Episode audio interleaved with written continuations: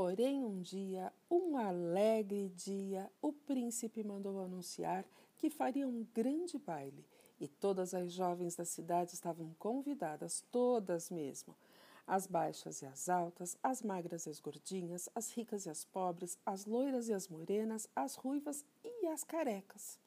Cinderela ficou morrendo de vontade de ir, por isso perguntou à madrasta: Nós vamos ao baile? Nós? Sim, nós quatro. A madrasta não gostou nada daquela ideia. É que ela queria que o príncipe se interessasse por uma de suas filhas e sabia que Cinderela era a moça mais bonita da cidade. Se ela fosse ao baile, Cremilda e Romilda não teriam a menor chance.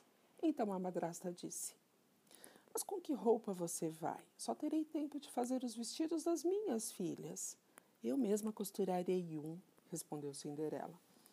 A madrasta pensou um pouco e disse: Está bem, pode ir ao baile. Obrigada. Mas. Mas o quê? Mas antes você terá que limpar o sótão. Cinderela ficou preocupada quando ouviu aquilo. Nunca tinha entrado naquela parte da casa.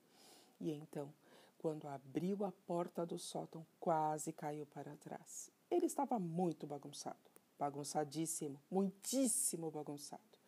Ali havia anzóis, baús, caixas de fósforos, dentaduras, espelhos, ferramentas, geladeiras, um hipopótamo de madeira para brincar, ioiôs, jarras, leques, molas, novelos de lã bem emaranhados, óculos, panelas, quadros, rodas, sapatos, tapetes, urinóis, vasos, xícaras e até uma zabumba. Uma bagunça de A a Z.